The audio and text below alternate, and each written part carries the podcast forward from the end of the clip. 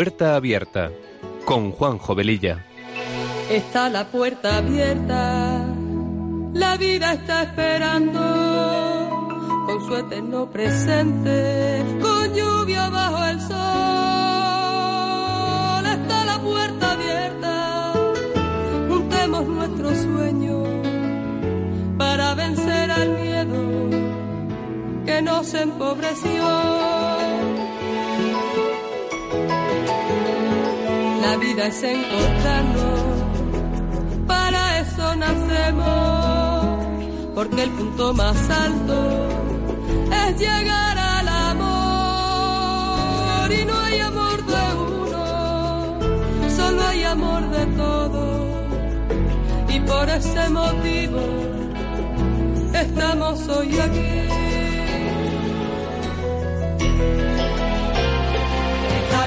La puerta abierta vida está esperando con su eterno presente.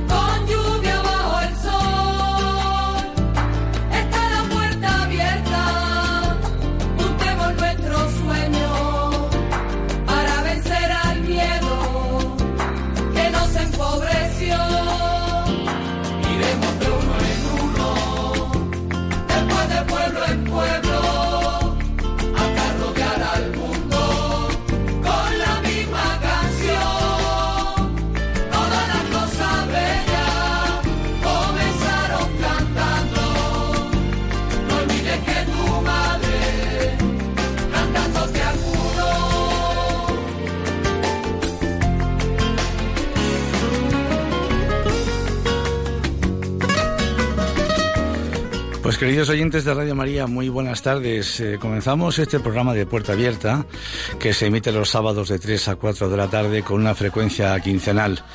Con estos buenos deseos nos ponemos en manos de nuestra Madre María y del Espíritu Santo para que sean ellos los conductores del mismo y que a través de esta emisora podamos llegar a muchas personas. Nuestra sintonía dice mucho de lo que este programa pretende ser, un espacio que sea una puerta abierta a temas actuales y acompañado de buena música, porque las canciones ponen palabras a aquello que sentimos y que no podemos o no sabemos expresar. Y todo esto dentro de un ambiente distendido en el que también podamos compartir la palabra de Dios.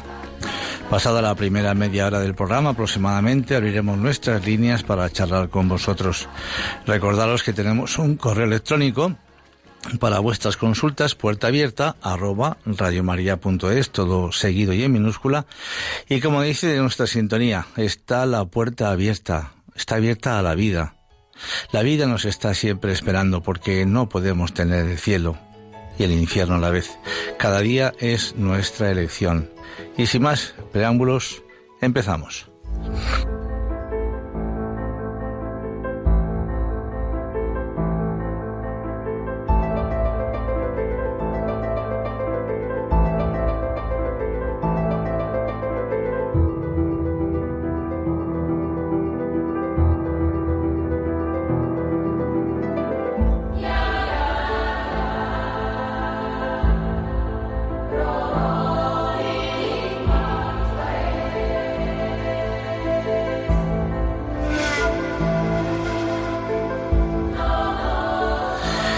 Pues hoy, siendo 2 de noviembre, os podéis un poco imaginar de qué va a tratar este programa.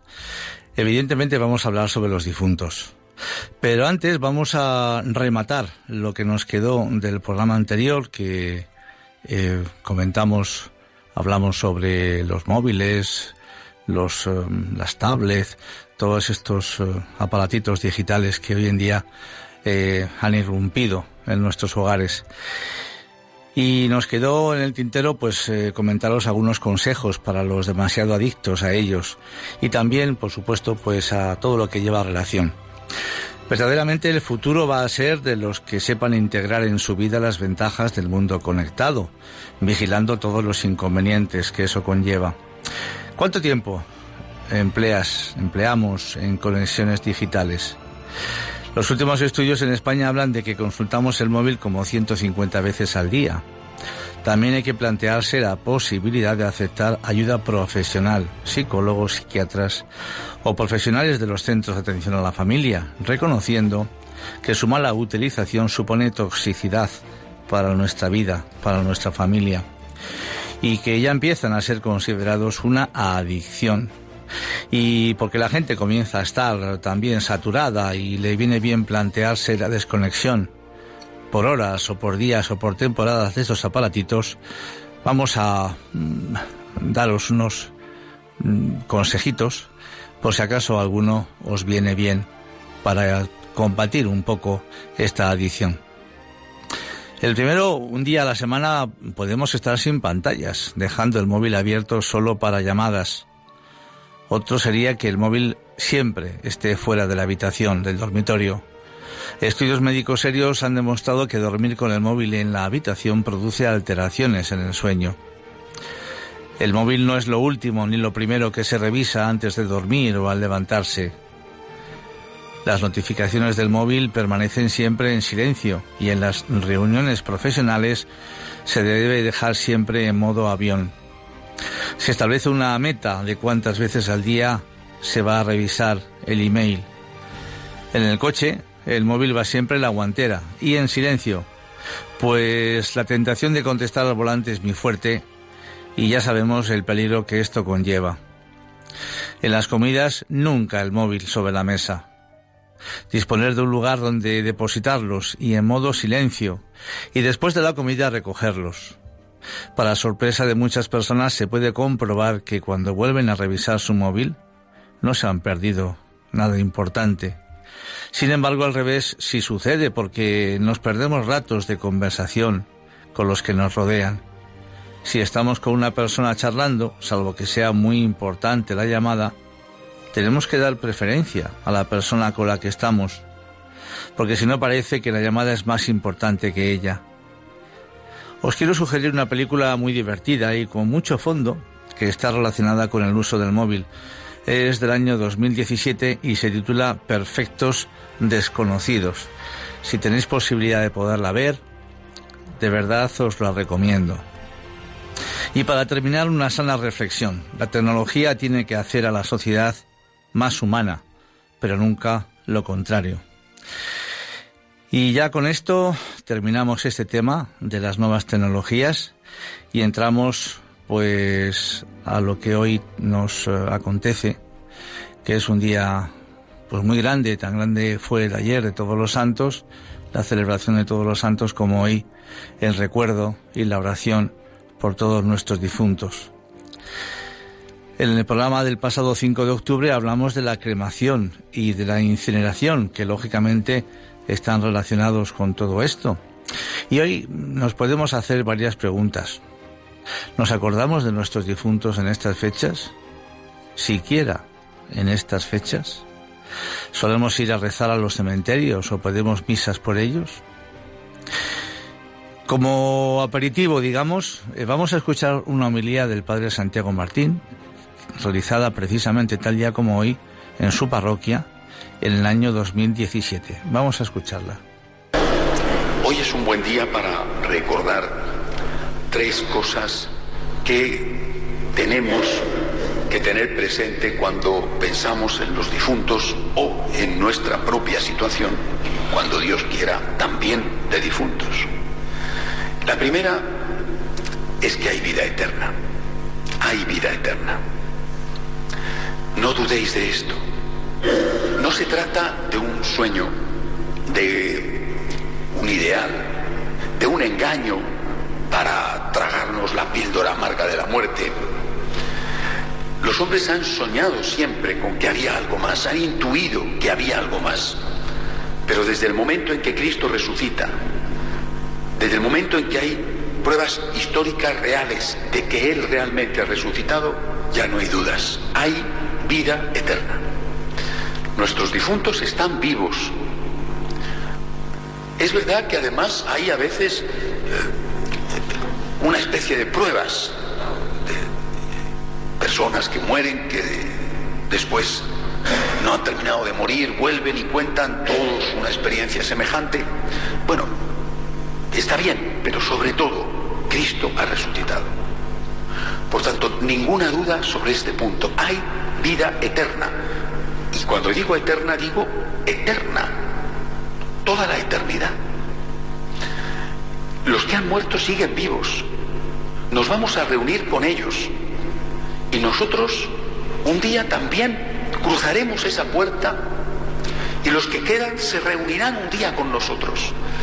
Esto es necesario recordarlo porque hemos perdido este horizonte de eternidad y por eso nos angustia tanto la vida aquí, porque nos da la impresión de que se nos pasa el tiempo, de que no hemos logrado hacer todo lo que teníamos que hacer y de que cuando esto se acabe ya no habrá nada más.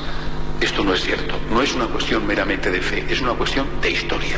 Cristo ha resucitado, ninguna duda al respecto. Segunda cosa, hay vida eterna para todos, pero no para todos igual. Para todos hay vida eterna, pero para unos será de premio y para otros de castigo. Dios es la infinita misericordia, pero no es el infinito tonto. Y algunos confunden fácilmente ambas cosas. Misericordia sí, tontería no. Misericordia que le lleva a este Dios buenísimo a esperar hasta el último instante de nuestra vida para ver si estamos arrepentidos de nuestros pecados, sí. Tontería ninguna, porque la tontería de Dios supondría ser injusto para con las víctimas. Por lo tanto, Dios es la infinita misericordia, pero cero tontería. El que muere en pecado mortal va al infierno. Esta es la doctrina de la Iglesia y esto es lo que nos ha enseñado Jesucristo, que con toda claridad dijo que Él iba a venir a juzgar y que a unos les iba a decir, venid benditos de mi Padre porque he tenido hambre y me habéis dado de comer, y a otros les iba a decir, id malditos de mi Padre al fuego eterno. Y repito, esto también hay que aclararlo. No es ninguna novedad, es la doctrina de siempre de la Iglesia. Pero como no se habla de esto, pues al final uno termina por pensar que después habrá café para todos.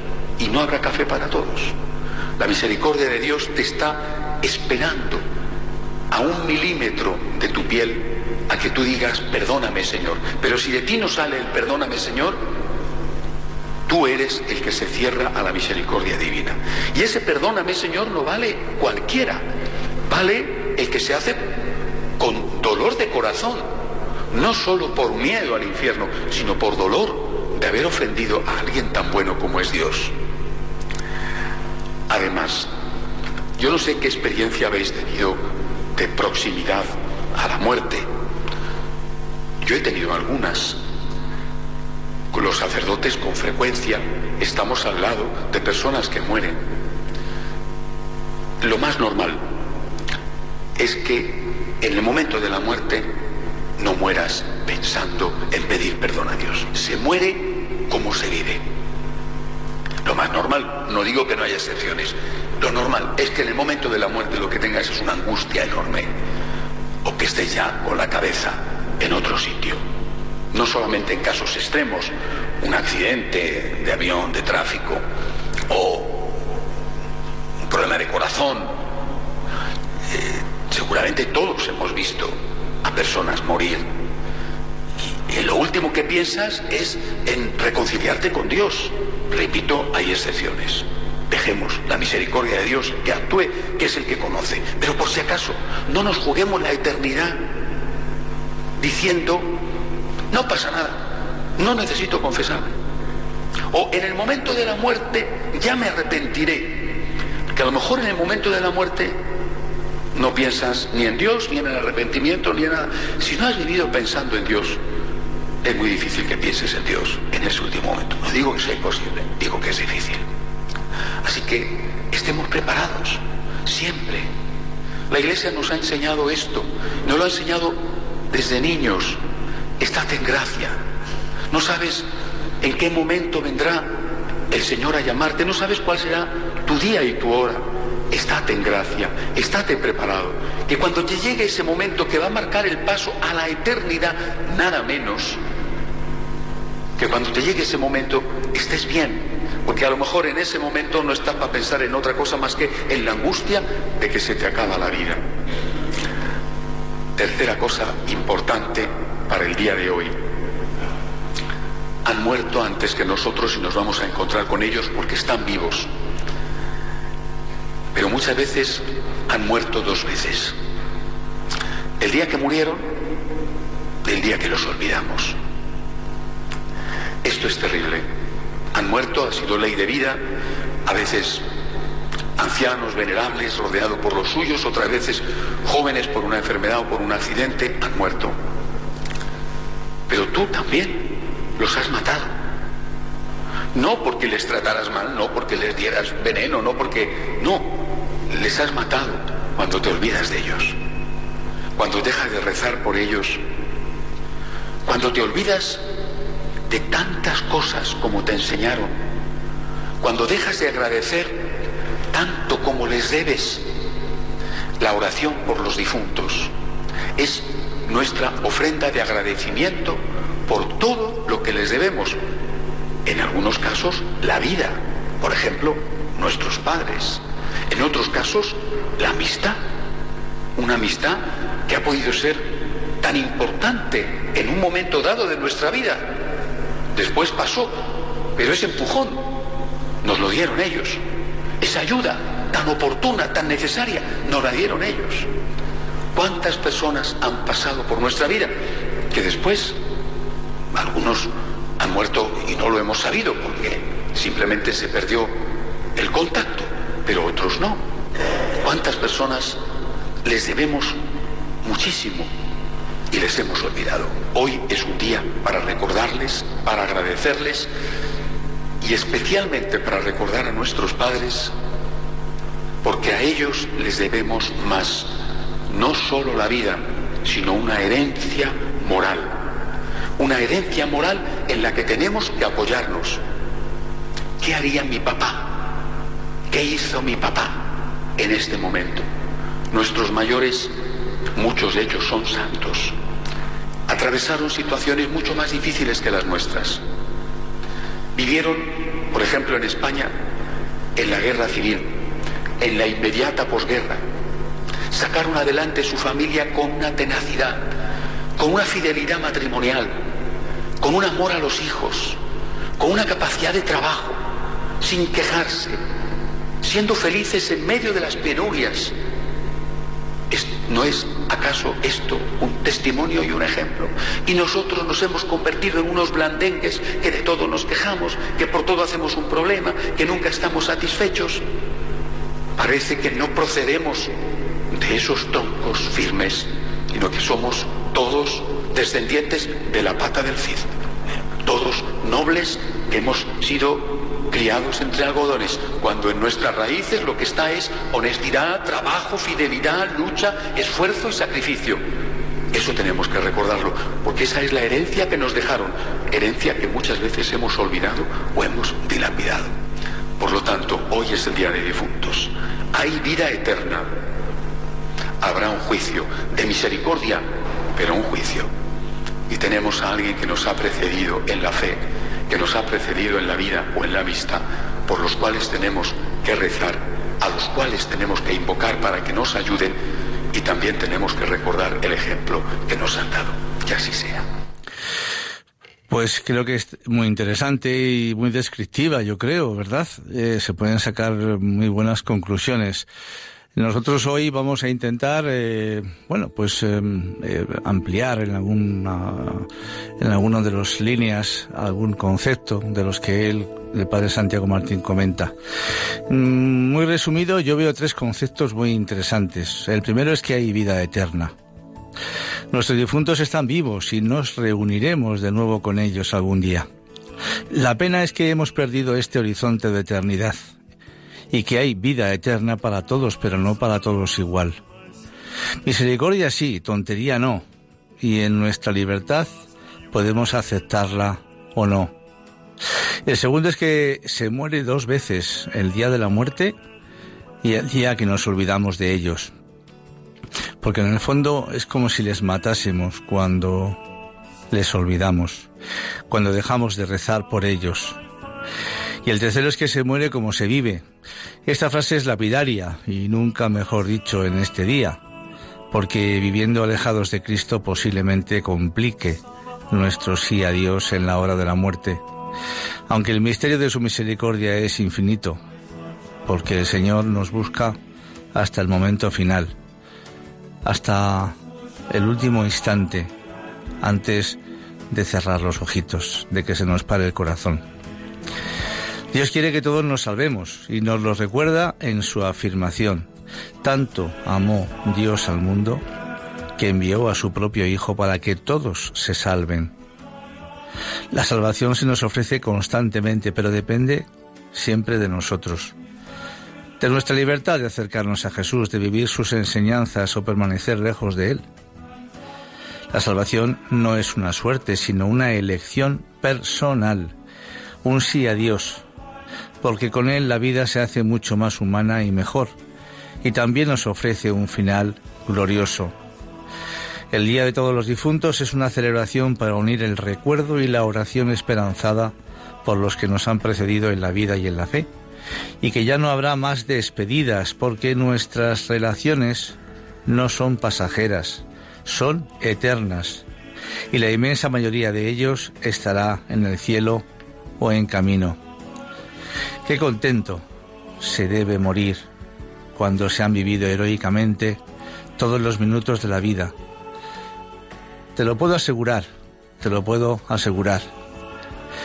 Vamos a escuchar ahora una canción muy bonita que se titula Un día te veré y que nos recuerda esto, nos recuerda que estamos en camino hacia un reencuentro de nuevo con todos nuestros seres queridos.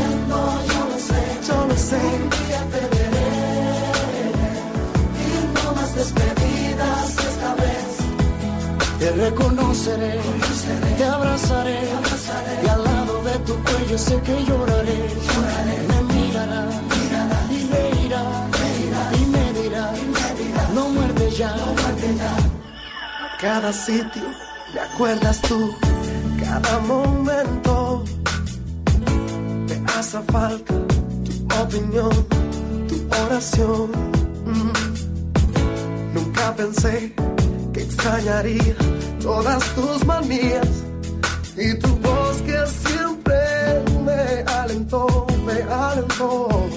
En Jesús encontré consolación y él me prometió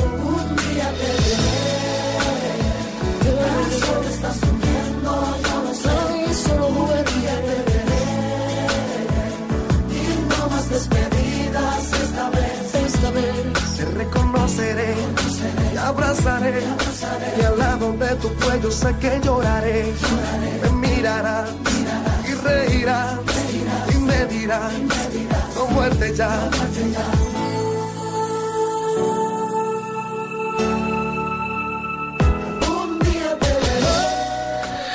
Pues qué bonitas frases, ¿no? En Jesús encontré consolación y Él me prometió, un día te veré qué bonito. Porque humanamente hablando yo creo que sería un tremendo absurdo que aquí, en este mundo, conozcamos, convivamos con muchas personas, con muchos seres queridos, padres, hermanos, familia, amigos, y que esa relación pueda acabar así, por las buenas, en un momento concreto, para siempre. ¿Qué sentido tiene esto? Para mí no tiene ningún sentido. Por eso dice la canción que acabamos de escuchar. Un día te veré, un día te volveré a ver, te reconoceré, te abrazaré. Porque aquel que ha vencido la muerte puede dar la vida a cuantos creen en él. El final que muchos se plantean de que esto se acabó, así es la vida, la vida es así, etcétera, etcétera, pues es de una gran tristeza, de un enorme vacío y de un gran sinsentido. Rezamos por nuestros difuntos con recuerdo agradecido a Dios y con el deseo de su gloria para ellos, pensando también en ese reencuentro algún día con ellos. Y rezamos también, pues porque los cristianos podemos prestarnos ayuda mutua a través del misterio de la comunión de los santos. Quienes aún estamos aquí en la tierra podemos rezar por nosotros y por la salvación de nuestros difuntos. Pero ellos solo pueden hacerlo por nosotros, por los que todavía seguimos aquí. Porque nuestro deseo cuando fallece un ser querido es que se va directo al cielo.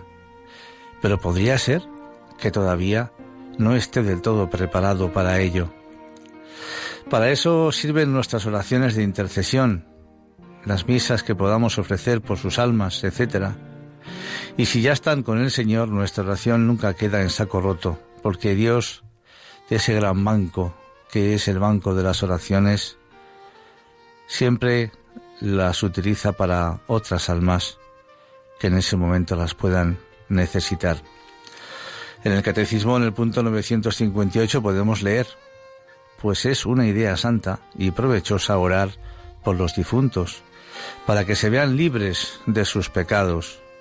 Y en el punto 1030 podemos leer también los que mueren en la gracia y en la amistad de Dios, pero imperfectamente purificados, aunque están seguros de su eterna salvación, sufren después de su muerte una purificación a fin de obtener la santidad necesaria para entrar en la alegría del cielo.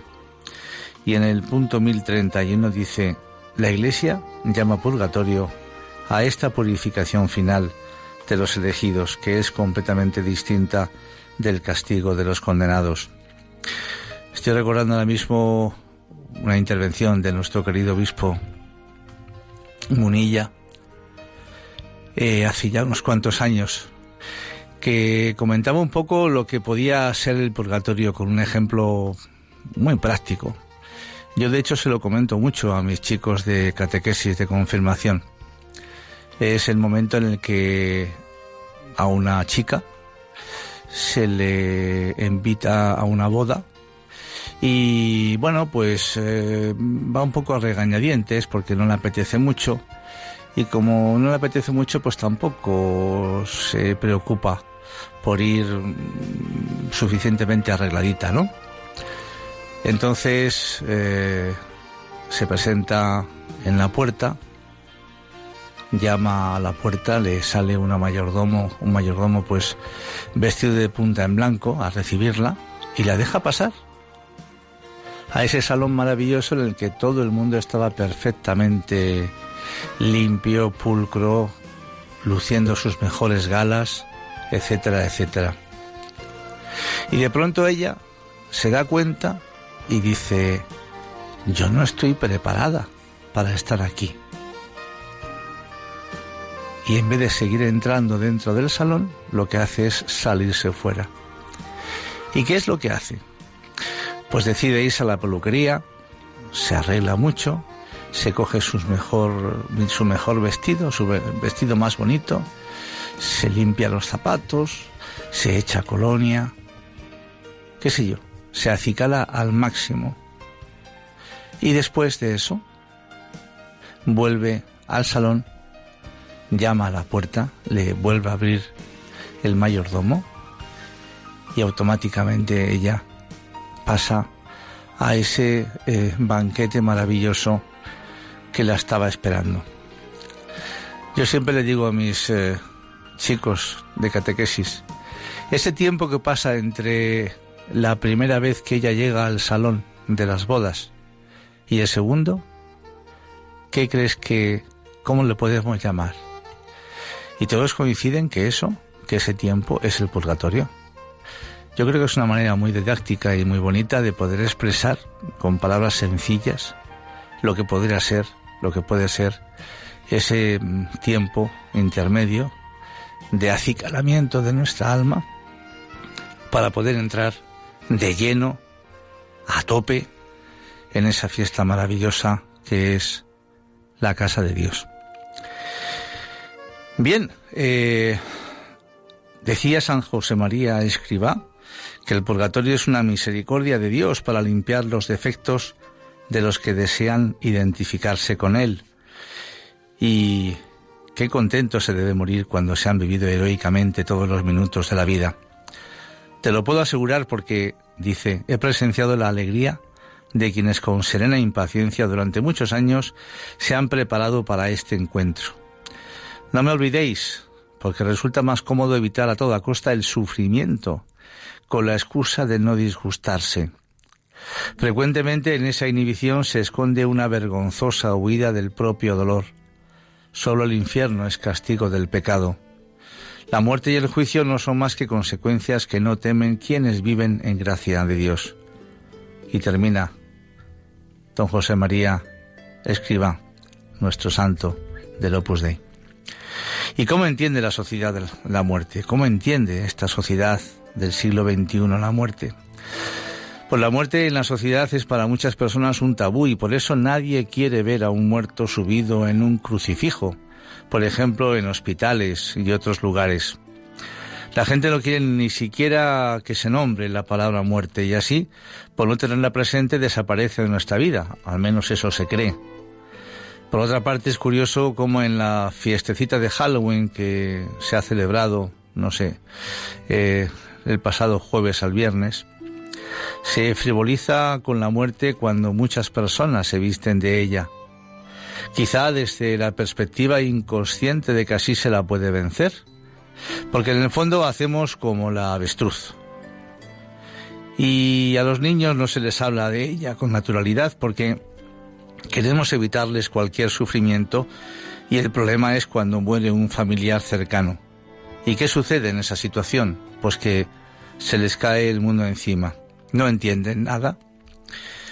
Vamos a escuchar una preciosa canción del año 1968 que estuvo en las listas de éxitos más de 10 semanas en el número uno.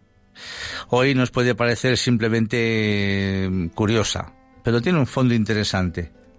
Yo pienso que en aquellos años eh, éramos bastante más simples y, y sencillos que ahora.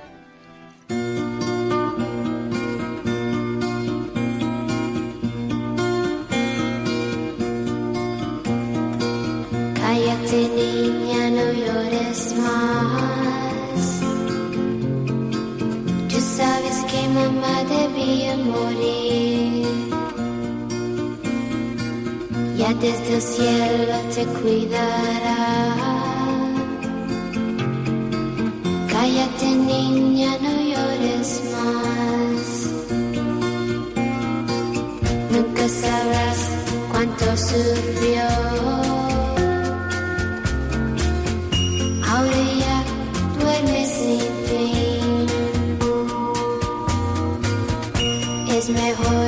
Rezaré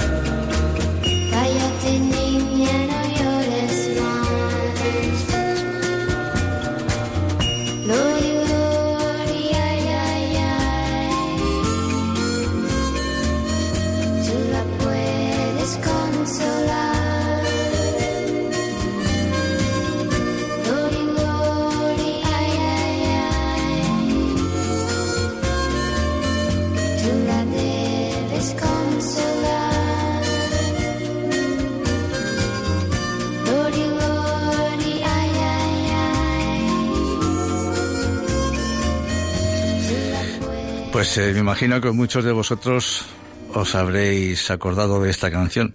Me decía mi compañero Germán hace un momento que, que hoy ya no se compone así, con esta sencillez, con esta candidez. Son melodías que te, bueno, a mí me enternecen, no sé a vosotros. Pero es realmente así, es realmente así. Eran otros tiempos. Pero por otro lado estamos eh, siempre viendo la muerte como espectáculo. No queremos verla ni hablar de ella. Pero parece que nos atrae. En la televisión, en los accidentes, en el cine, en los videojuegos. Y muchos disfrutan viendo estas imágenes una y otra vez porque ya se encargan los medios de comunicación de repetirlas varias veces al día. ¿Y cómo es la muerte? Como decíamos al principio, la muerte no es el fin de la vida, sino el comienzo de la verdadera vida.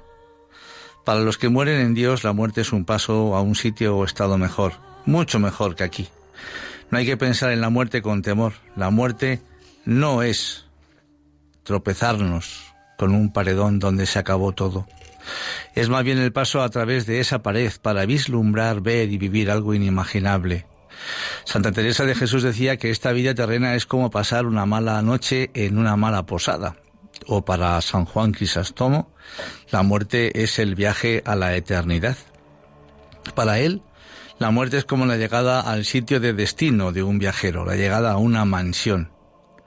Porque, por cierto, el Evangelio de hoy, si lo podéis leer o lo habéis escuchado ya, precisamente habla de eso. Habla de que el Señor se va para buscarnos una mansión, una estancia. ¿eh? Porque mansión es la palabra que, que efectivamente usa el Señor para describirnos nuestro sitio en el cielo. En el Evangelio de San Juan lo leemos perfectamente en su capítulo 14. Volveré y os llevaré junto a mí para que donde yo estoy estéis también vosotros. Y es en la liturgia de difuntos de la Iglesia donde tal vez encontramos mejor y más claramente expresada la visión realista de la muerte. Así reza el sacerdote celebrante en el prefacio de la misa de difuntos. La vida de los que en ti creemos, Señor, no termina, se transforma. Y al deshacerse nuestra morada terrenal adquirimos una mansión eterna en el cielo. Por eso la muerte no tiene que ser vista como algo desagradable. Es el encuentro definitivo con Dios. Es el destino anhelado de todo ser humano, aunque muchos no lo sepan. Decía San Agustín que nos hiciste, Señor, para ti, y nuestro corazón está inquieto hasta que descanse en ti. Y en ese para ti estamos todos metidos, ¿eh? Los creyentes y los no creyentes. Los santos esperaban la muerte con alegría y la deseaban no como una forma de huir de esta vida, que sería un pecado en vez de una virtud, sino como el momento en que por fin se encontrarían con Dios. Recordamos un trocito de esa preciosa poesía de Santa Teresa de Jesús, Muero porque no muero, aquella vida de arriba que es la verdadera, hasta que esta vida muera, no se goza estando viva. Y de nuevo San Agustín, que fue un gran pecador hasta su conversión ya de adulto, escribió también estas palabras, qué dulce es morir si nuestra vida ha sido buena.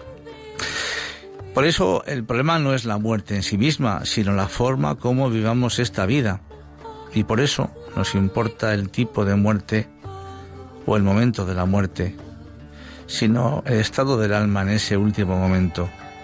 No importa el tipo de muerte o el momento de la muerte, sino el estado del alma en ese último momento. ¿Y qué sucede después de la muerte? ¿Qué es el juicio particular? Nuestro destino para toda la eternidad queda definido en el instante mismo de nuestra muerte.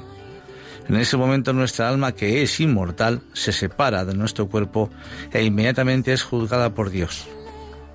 Este momento se llama en teología el juicio particular y consiste en una especie de radiografía o escaneo espiritual instantáneo que recibe el alma por iluminación divina, mediante la cual ésta sabe exactamente el sitio o estado en que le corresponde ubicarse para la eternidad, según sus buenas y malas obras. Por ello, ante la pregunta de si conviene esperar el momento de la muerte para prepararnos para la vida eterna, la respuesta me parece muy simple. Pues no. No es conveniente, pues no sabemos ni el día, ni la hora, ni el lugar, ni las condiciones de nuestra muerte.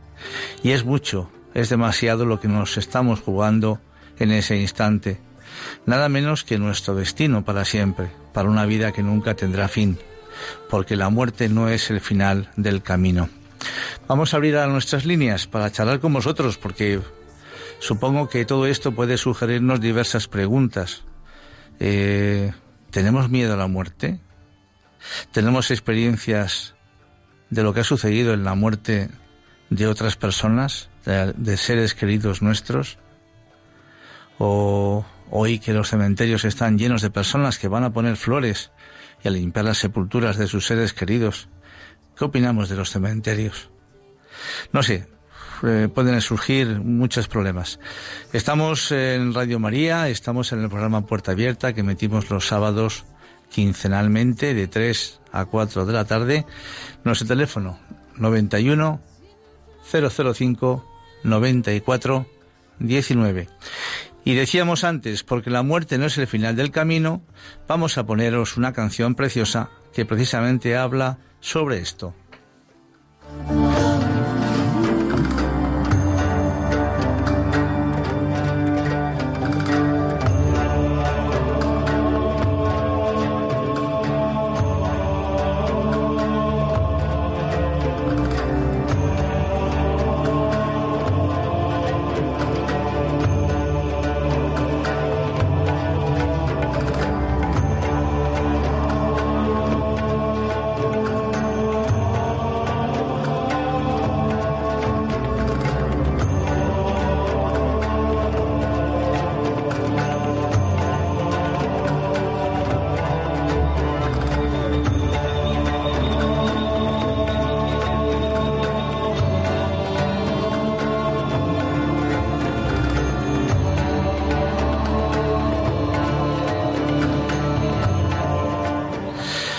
Bueno, pues mientras tanto vamos a, hablar con vosotros. Dejamos para un poquito más adelante esta canción tan bonita de La muerte no es el final del camino. Tenemos aquí a Sergio. Buenas tardes, amigo. ¿Cómo estás? Buenas tardes, hermanos, amigos, todos. En Radio María y en todo, sí. Pues bien, bien, escuchando, gozando de lo que, bueno, pues los contenidos de Radio María, las canciones, todo. Pues nada, muy rápidamente, que pasen más llamadas pues decir que la muerte está muerta y que te muerta y, y, bueno, pues que nada, tranquilos. En nuestro, lo más hondo de nuestra alma tiene que reinar siempre la tranquilidad, en lo más hondo. A pesar de avatares, tribulaciones, pruebas. Bueno, a pesar no, no digo a pesar, es que no, nos hacen falta, no, el, a pesar sobra. Entonces, entonces decir que nada, la muerte está te muerta y decir un testimonio de un sacerdote salesiano muy humilde, como no podía ser de otra forma, pues con sus 92, 93 años de edad, Vaya. decía, decía él, decía, que bueno, yo no sé el tiempo que estaré aquí en esta etapa de la vida, esta tan corta etapa que tenemos todos, pero decía, dice, bueno, dice, ¿y qué más da? Si todo es vida, si todo es vida aquí o allá. Estupendo, Sergio. Muchas gracias por tu intervención. Un saludo fuerte. A vosotros. Adiós. Eh, Pilar de Talavera, adelante Pilar, buenas tardes. Buenas tardes. Que yo siempre les escucho y to- a todos los escucho y los lunes y los viernes también escucho a Murilla. Muy bien. Aprendo mucho de él. Claro que sí. Porque es, eh, el que sea merecedor del cielo será algo como un ángel. No es que yo vaya a ver a mi marido, mi marido ha fallecido, yo creo que es lo que dice él, que como es, es un suspiro dado eh, de, de Dios, pues creo yo que es que es eso, que allí seremos como ángeles y aquí no lo tenemos que ganar. Claro, ¿No le parece? claro que sí. Yo creo. Pues Así gracias, gracias Pilar también por su testimonio. Digo, Dígame. que es que aquí escuché yo la, la canción esa tan bonita que nadie la escucha de España. Soy español, a ver si le pone usted un día. Bueno, lo buscaremos, lo buscaremos. Es que me encanta. Bueno. Entonces, bueno, que ya sabe usted que yo estoy siempre con Radio María, para mí es la vida. A las diez y media a, a rezar, las oraciones que me las hacen todas muy bonitas. Sí, y animo mucho a la gente, porque se pierde lo mejor. Pues nada, eh, Pilar, que, que, que- que contamos con vosotros, con, con- contigo, por supuesto, siempre. Naturalmente que sí, y por supuesto con tus oraciones también. Muchas gracias, de verdad. Presentación de Madrid, adelante. Soy yo. ¿Es usted? Sí, adelante. Cuéntenos. Buenas tardes. Buenas tardes. Mire, eh, es que le voy a comentar una cosa, no sé si es con, con lo que usted está hablando hoy. Bueno, yo le voy a hablar de, de la fe. Yo, yo soy una persona de 85 años. Vaya. Me cogió la guerra civil y yo y me crié sin padre y sin madre. Y la fe, y a mí siempre me ha tirado la fe. ¿Y sabe qué le digo? Que me he confirmado a los 85 años. Qué bien, enhorabuena.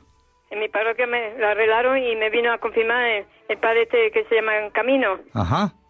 Sí, Martínez Camino. confirmó. Martínez Y Camino, yo sí. soy una persona, eh, me he quedado viuda y y estoy mm, mi- toda mi vida aquí de, de- sola en casa. Ya, Pero bueno. tengo mucha fe y, y, y, y la misa aquí en la esa y, y todo eso, pero Pues algún día yo presentación estoy se hablando de, de que la fe sale de uno, ¿no? mueve, mueve montañas. Sí, ¿sabe? yo me Y al- y a- fe de mí sola, pues no, y a- no tiene nadie que me la, que me la enseñe. Y algún día se volverá a encontrar con su esposo, por supuesto, en el más allá, en el cielo, por supuesto.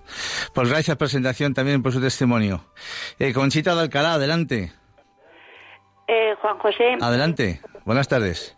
quería, quería preguntarte, ¿eh, ¿dónde dice misa el sacerdote que nos has puesto la humildad? Porque es que es preciosa. Sí. ¿Cómo habla? ¡Qué hombre! Sí, Y tiene... es que hoy en día los sacerdotes parece que tienen miedo de hablar del demonio, de hablar del purgatorio, del infierno, pero si es que parece que tienen miedo, yo no Sí. sé. Con unos paños calientes que me andan. Y este hombre, qué claro que ha hablado. Pues la verdad que sí. es Yo particular- particularmente yo lo conozco no personalmente hace muchos años eh, a través de él, es- él ha escrito libros. Hay uno de ellos que es precioso que yo le recomiendo eh, a muchas personas. El Evangelio secreto de la Virgen María es un, es un libro preciosísimo, al menos para mí.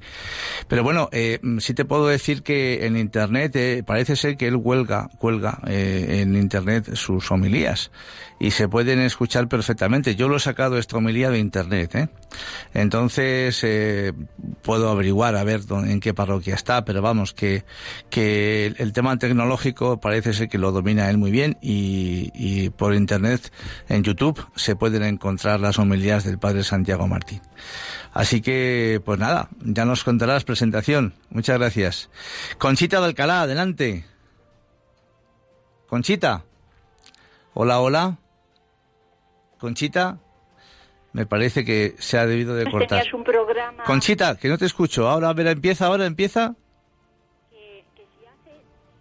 Un poquito más alto. No sé si tenemos, tenemos algún problema, Germán. Pues vamos a, a ver si podemos recuperarte, Conchita. Fernando de Madrid, adelante. Ahora no sé cómo me ha dicho que se llama el cura. Dice... Ahí. Hola, hola. Hola, Eh, ¿Quién eres? yo soy Milagros. Yo soy Milagros. Milagros. Pues, eh, pues ¿de dónde nos llamas, Milagros? De Valdepeñas. De Valdepeñas. Estupendo. Pues cuéntanos, Milagros. Pues yo como me que la radio, ¿no? Sí, mejor, mejor. Pues mira, yo es la vez que oigo este programa y soy una persona enferma y tengo fe desde que nací, como quien dice. Y sí, tuve una revelación de niña y, y fue maravilloso. Y bueno, es el caso es este que estoy yo hablando de, de la muerte. Yo no le tengo miedo a la muerte, le tengo miedo al tránsito de, de lo mala que se puede poner una cuando se muera. Ya. Y eso sí que le tengo miedo, porque estaba, yo estaba a puntito una vez y me puse muy mala. Sí. Y tengo mucho miedo a eso. Pero a la muerte en sí no, porque tengo una gran fe. Y sé que nuestro Padre nos está esperando con su amor grandioso. Pues eso es lo que nos tiene que animar, milagros. Una cosa que, que quiero decir es que yo vi, no vi morir a mi madre, pero muy poquito antes estuve con ella. Y mi madre estaba ya, que ella estaba entrando en, casi en la agonía y me decía, me decía a mí, mira, mira la felicidad, mira. Y luego decía, ay, cuántas flores blancas, ay, cuántas flores blancas. Tengo que decir que mi madre era buenísima, una persona magnífica, maravillosa. Y a todo el mundo disculpaba, amaba a todo el mundo, bueno. Pues algún día, Milagros, eh, se encontrará usted de nuevo con ella, seguro. Y además, siendo tan buena, por supuesto, ¿dónde? Pues en el mejor sitio. En la, en la zona VIP, en el cielo. Ya lo creo que sí. Pues ánimo, Milagros, ánimo, de verdad, que su fe la salvará y le ayudará a pasar, como a nosotros, esos momentos de trance. Gracias. Fernando de Madrid, adelante. Hola, buenas tardes. Buenas tardes. A toda España y enhorabuena por el programa. Muy amable. Padre, yo creo, yo casi estoy a punto de, yo no tengo miedo a la muerte tampoco, Ajá. pero casi estoy a punto de creer que el purgatorio está aquí, Padre, porque yo, yo, yo soy, yo he sufrido mucho en la vida, yo soy enfermo mental, discapacitado. Vaya. Soy voluntario del Padre Ángel en la iglesia de San Antón. Qué bien. Tengo un dolor de pecho crónico desde hace 11 años que no se me va. He sufrido tanto y tanto y tanto y tanto, Padre, que a veces pienso que será el purgatorio. Porque sufrimos tanto aquí en la vida, en la tierra. Luego, cuando muramos, vamos a seguir sufriendo. Pues no, no, Fernando, la, la vida desde luego eh, no está hecha para sufrir. No, el Señor no la ha hecho para sufrir, por supuesto. Sufrimos por, por otras cosas que eh, podríamos tratar a, eh, largo y tendido, porque la enfermedad realmente es un misterio, es un misterio. Pero ánimo, porque está, usted está metido en muchas cosas y muy buenas. Y, y hay que seguir peleando cada uno en su situación por ese cielo que lo tenemos, pues, eh, cada día más al alcance de nuestra mano. Ánimo, Fernando. Manoli de San Sebastián, adelante. Buenas tardes. Buenas tardes, Manoli. Encantada de, de charlar un ratito porque sabe que, me- que le he oído varias veces y me encanta oírle. Me alegro, muy amable. Darle la enhorabuena aparte de eso, que yo siempre pienso que la vida esta es ese camino que vamos caminando, caminando y la muerte es el encuentro.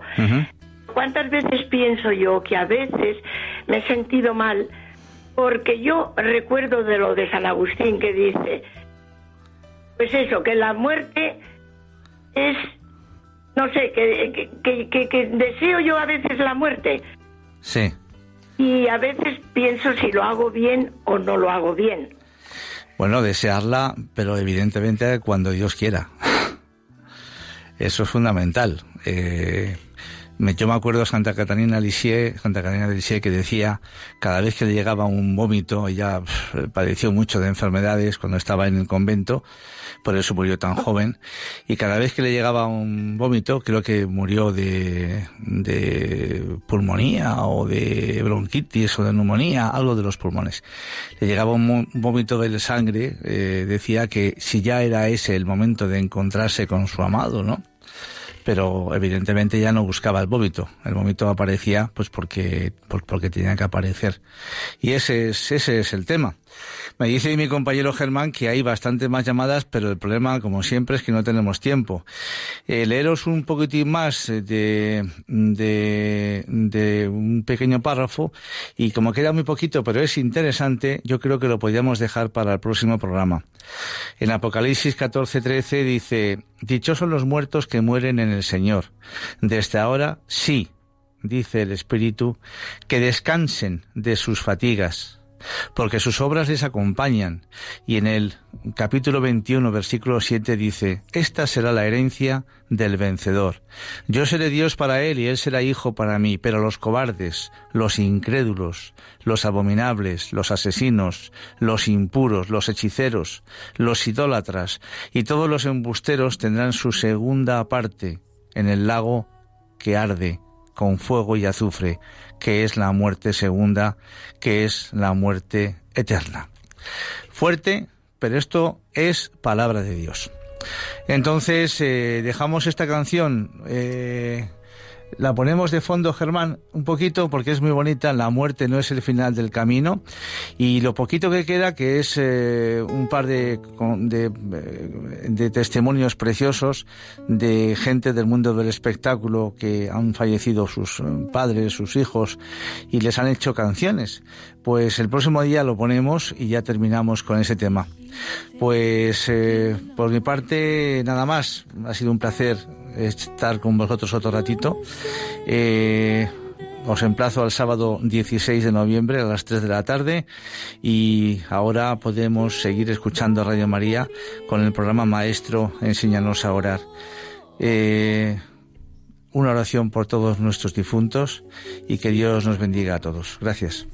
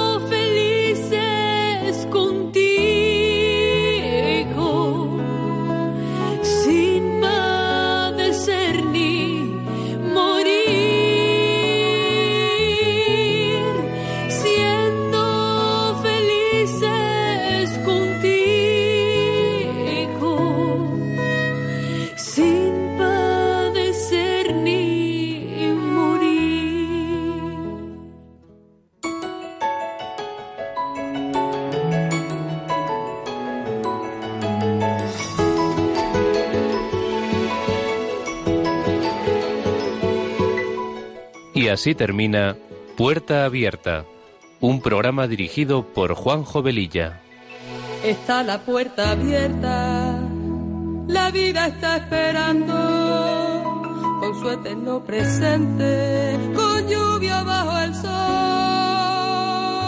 Está la puerta abierta, juntemos nuestros sueños para vencer al miedo que nos empobreció.